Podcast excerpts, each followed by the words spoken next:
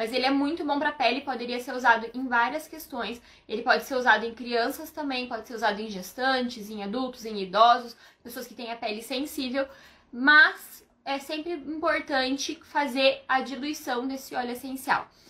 Ele não é um óleo tão agressivo para a pele, mas em grandes quantidades pode causar uma sensibilidade. Então, fazer a diluição é sempre importante, até para você economizar esse óleo essencial e espalhar para uma região maior.